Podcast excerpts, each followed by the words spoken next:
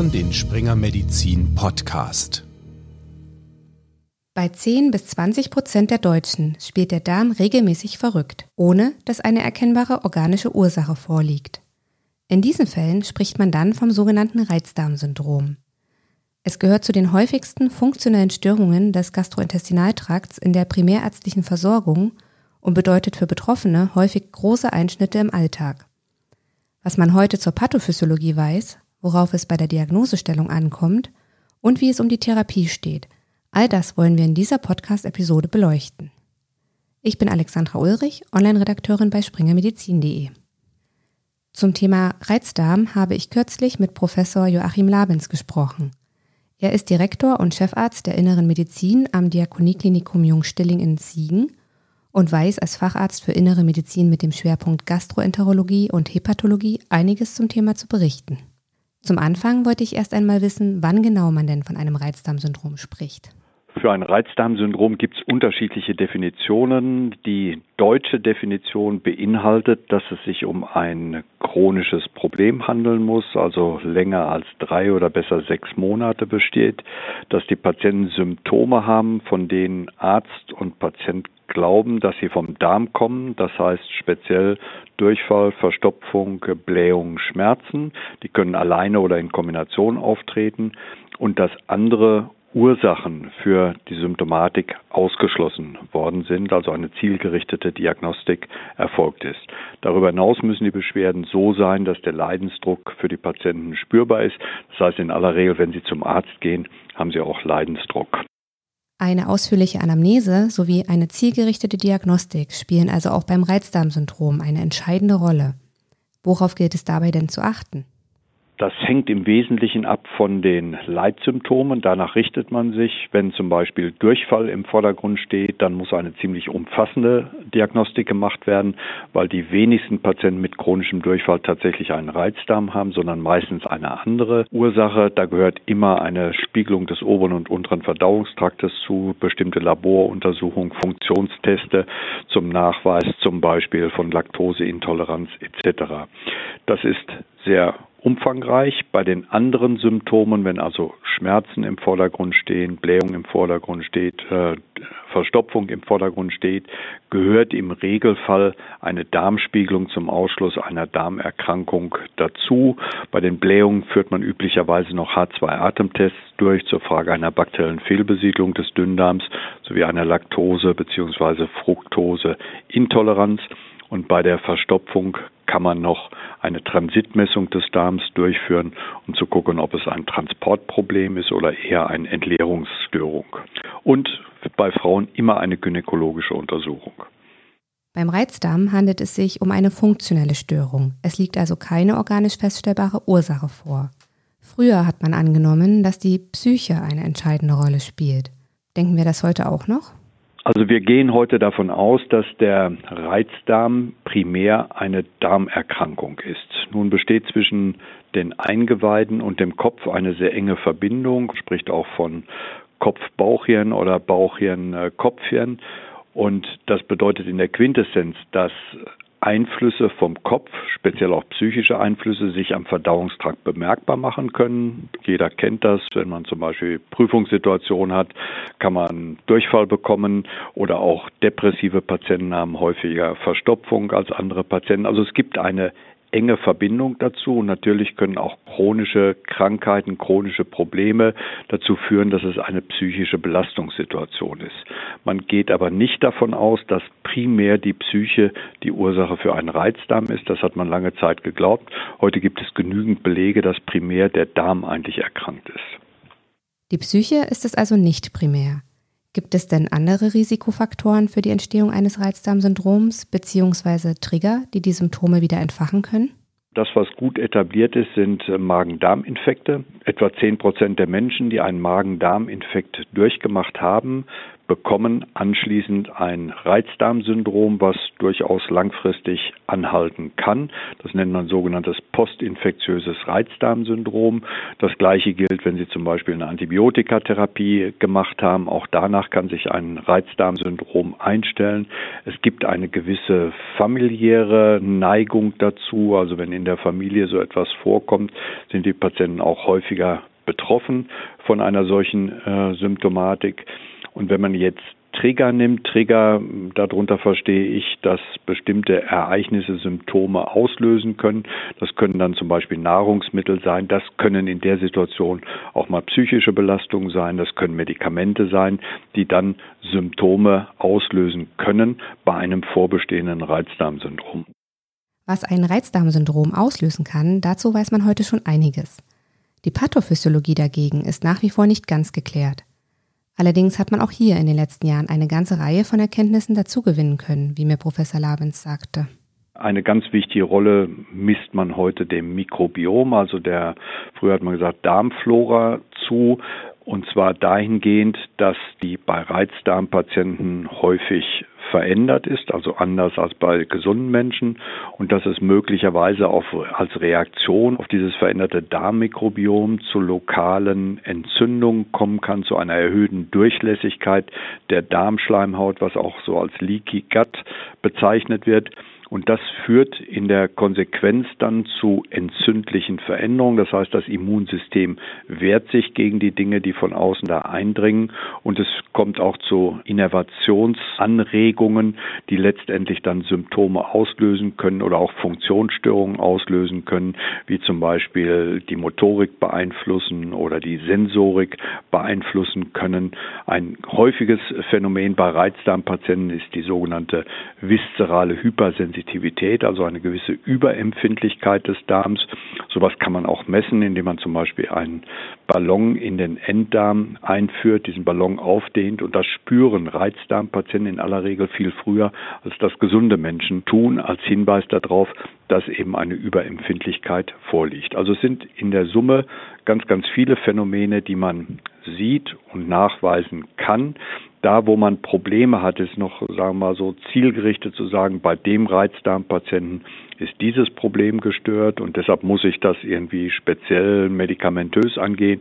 Bei dem anderen ist es halt eine andere Störung, die da vorliegt. Soweit ist die Medizin da momentan noch nicht. Aber ansonsten wird es, glaube ich, in der Zukunft darauf hinauslaufen, dass man den Reizdarm dann auch noch in verschiedene Unterformen je nach Entstehungsmechanismus unterteilen wird. Das Reizdarmsyndrom erfordert eine gute interdisziplinäre Zusammenarbeit. Ein Punkt, bei dem in einer Umfrage unter Hausärztinnen Verbesserungsbedarf deutlich wurde. Dort wünschten sich die Allgemeinmedizinerinnen umfassendere Differentialdiagnosen von den Facharztkolleginnen sowie eine multimodale Diagnostik. Außerdem wünschten sie sich mehr Input beim Therapieplan inklusive alternativer Therapieformen und eine initiale Patientenaufklärung durch den Facharzt. Wer mehr hierzu erfahren möchte, findet in den Show Notes den Link zum Beitrag zur Umfrage, an dem auch Professor Labens mitgewirkt hat. ReizdarmpatientInnen haben also oft eine lange Odyssee hinter sich, bis die Diagnose gesichert ist. Warum das so ist, hat mir Professor Labens wie folgt erklärt. Im Grunde ist es äh, so, Reizdarm ist schlecht verseucht in unserem Gesundheitssystem. Da gibt es auch von der Barmer Ersatzkasse ganz interessante Daten.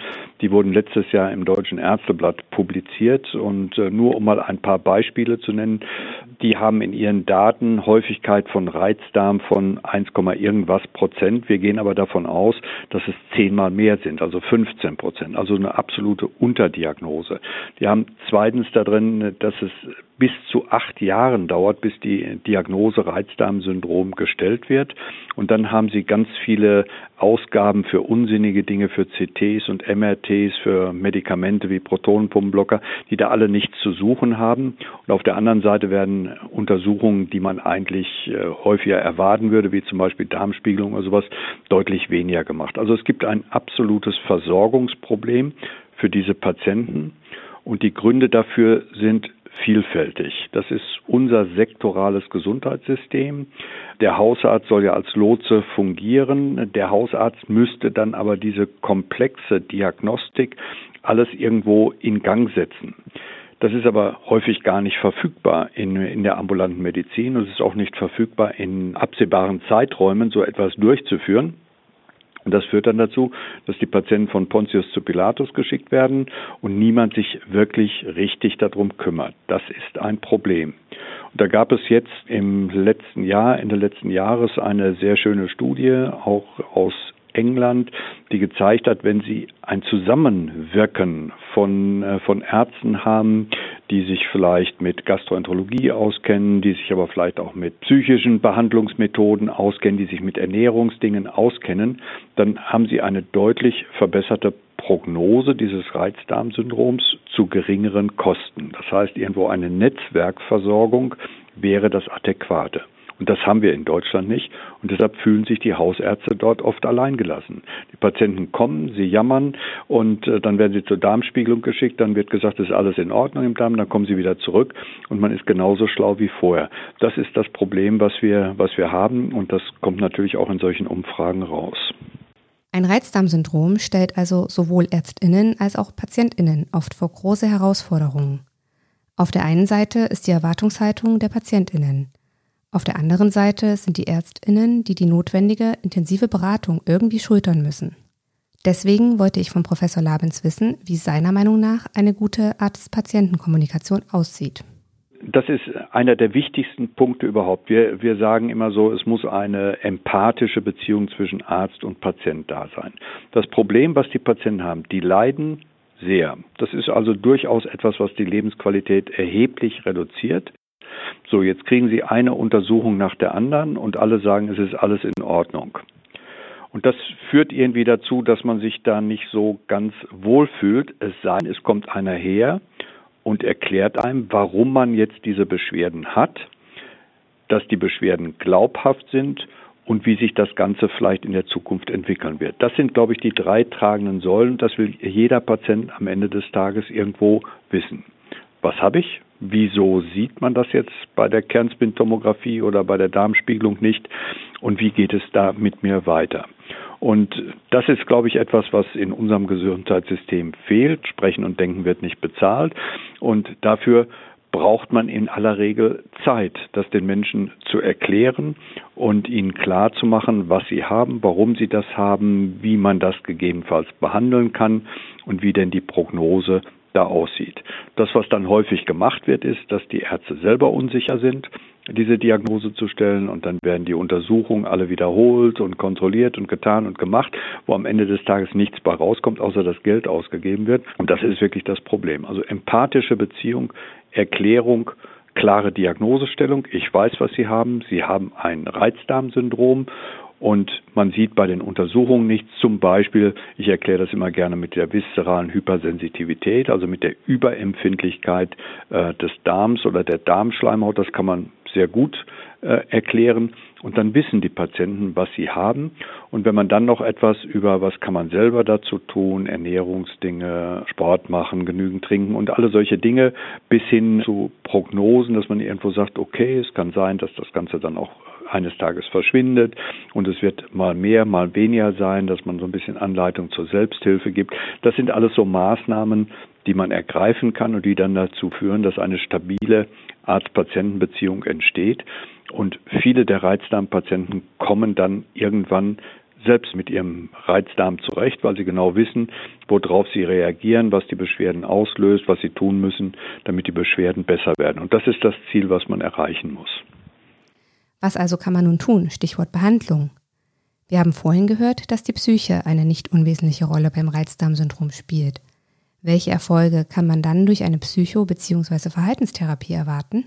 Es gibt gute Belege dafür, dass das wirkt. Das wirkt insbesondere dann ganz gut, wenn die Patienten psychische Auffälligkeiten haben. Ja, das heißt, äh, sie müssen nicht primär psychisch krank sein, aber wenn sie eine chronische Erkrankung haben, die sie erheblich quält und sie haben keinen, der ihnen wirklich erklärt, warum das so ist und sie sind mehr oder weniger allein gelassen, dann kommen irgendwann psychische Probleme dazu. Das ist unweigerlich so.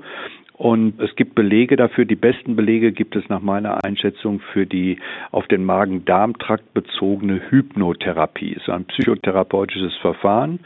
Und das ist, da gibt es eine schöne vergleichende Studie.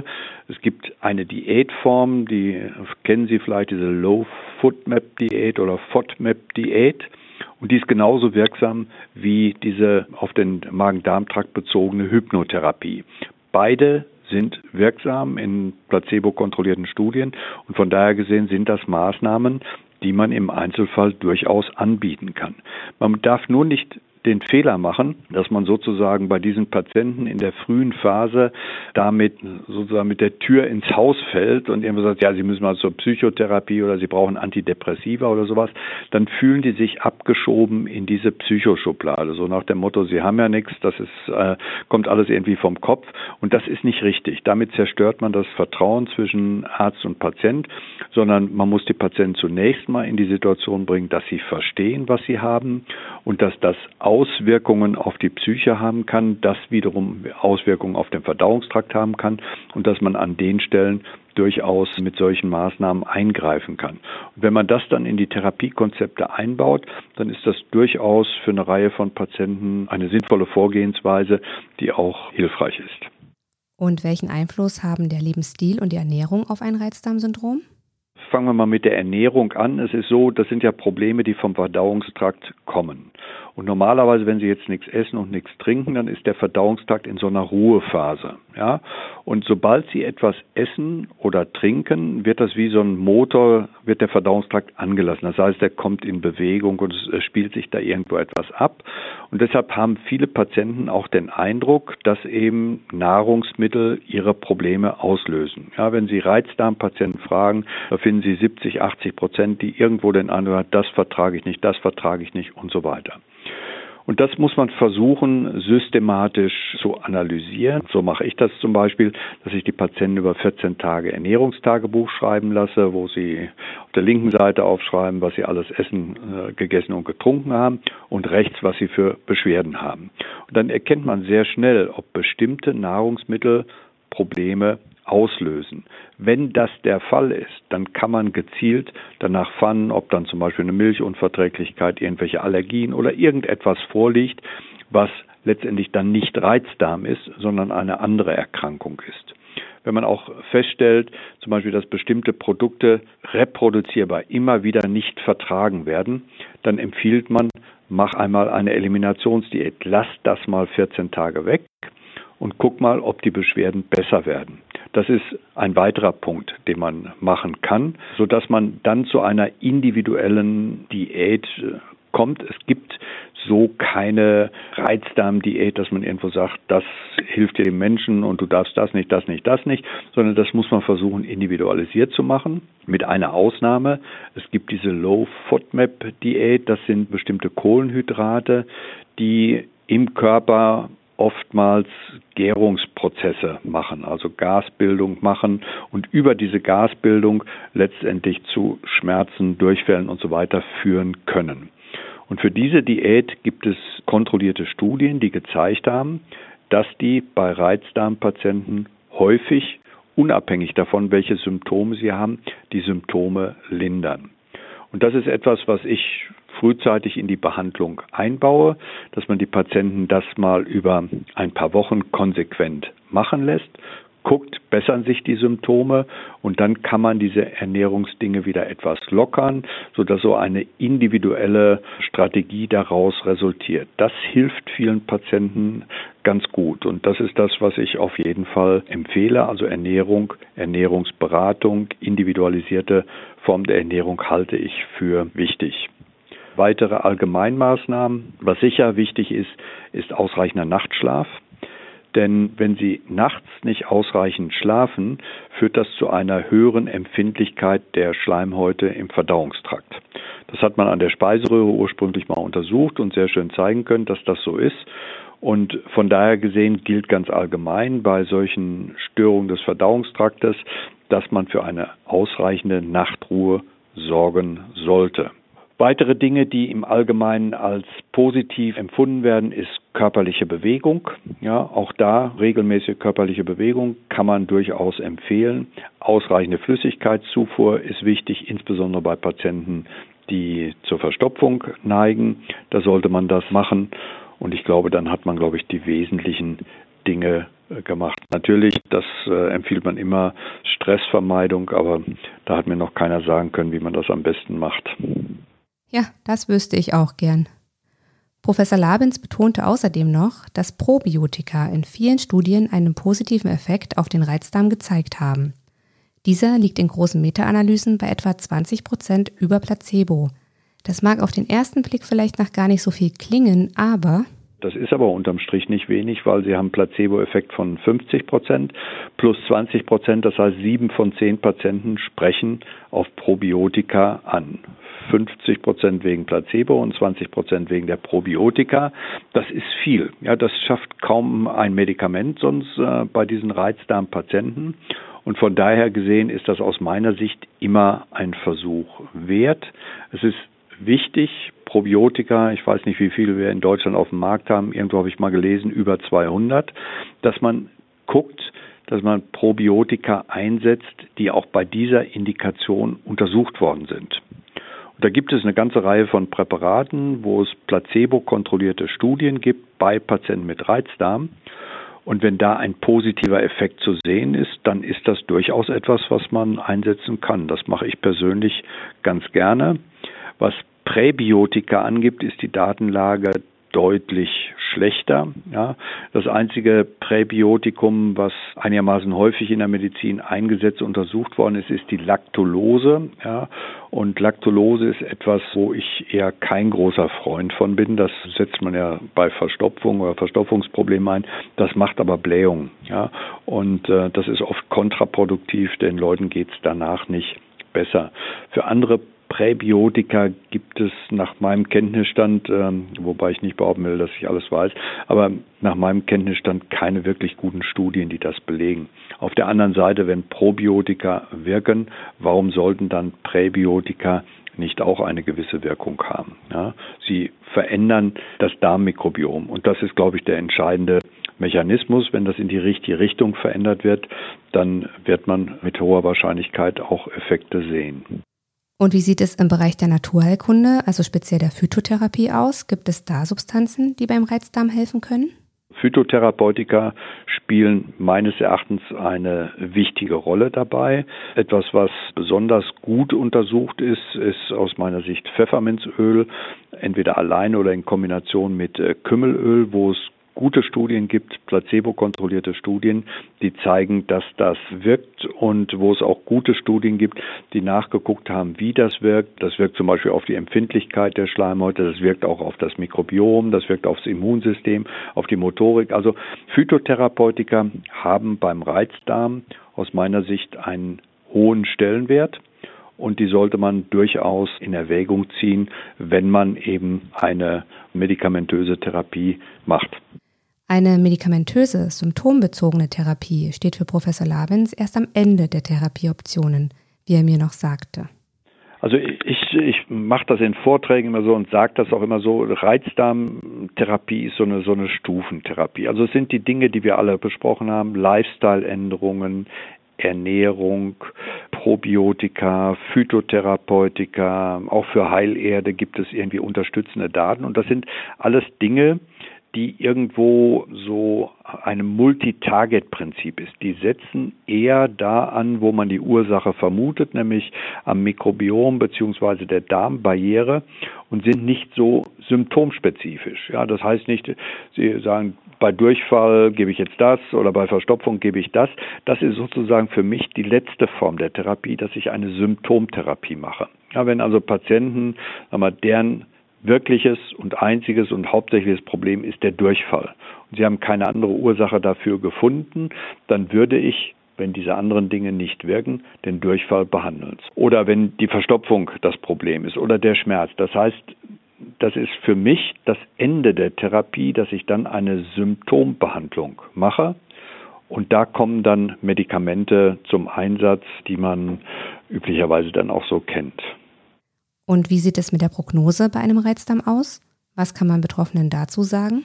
Ganz, ganz wichtig ist man, äh, und das sage ich den Patienten auch immer, wenn ich mit denen bespreche, was sie haben und warum das so ist, dass das Leben nicht um eine Minute verkürzt wird. Ja, die leben insgesamt vielleicht ein bisschen schlechter als Menschen, die keinen Reizdarm haben. Das, das ist so. Aber sie leben nicht kürzer. Also die Prognose, was die Lebenserwartung angeht, ist nicht verkürzt. Was das Übrige angeht, wird das Ganze besser oder schlechter über die Zeit, ist im Einzelfall schwierig vorherzusagen. Es gibt aber durchaus Patienten, wo das dann irgendwann verschwindet. Es ist irgendwann gekommen und es ist auf einmal irgendwann wieder weg. Das heißt, man kann die Patienten immer auch mit dieser Hoffnung versehen, dass das Problem vielleicht doch eines Tages aufhört Manchmal beobachtet man das auch, wenn die Leute dann zum Beispiel in Rente gehen oder der Arbeitsplatz wird gewechselt oder irgendwelche anderen möglicherweise modulierenden Faktoren ändern sich oder fallen weg, dass der Reizdarm dann auf einmal weg ist. Aber das Wichtigste ist, und diese Angst haben viele Patienten. Die haben schon alles Mögliche an Diagnostik und dann kommt irgendwie die Angst, die haben das übersehen. Man kennt irgendeinen, wo man auch irgendwas übersehen hat. Und dann kommt so eine Angst, die das Ganze verstärkt. Und deshalb beobachtet man auch relativ häufig, wenn man die Patienten gut untersucht hat und sagt ihnen, was sie haben, dass das, dieses Gespräch schon einen Therapieeffekt hat. Das, weil es ihnen einfach eine Sorge, eine Angst nimmt. Die wissen auf einmal, warum sie die Beschwerden haben. Und das bringe ich auf jeden Fall in das Gespräch mit rein, dass die Leute sich keine Sorgen machen müssen, dass sie natürlich wie jeder andere auch vernünftige Vorsorge betreiben sollen und so weiter. Aber dass man nicht irgendwo mit der Angst lebt, diese Krankheit bringt mich eines Tages um. Ja, das ist wirklich wichtig zu wissen. Damit sind wir am Ende dieser Episode. Vielen Dank, Professor Labens, für die vielen Infos. Mehr zum Thema finden Sie wie immer in den Shownotes verlinkt.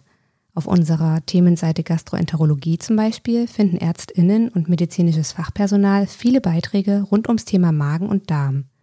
Schauen Sie gern mal vorbei. Ansonsten bleiben Sie gesund, tschüss und bis zum nächsten Mal.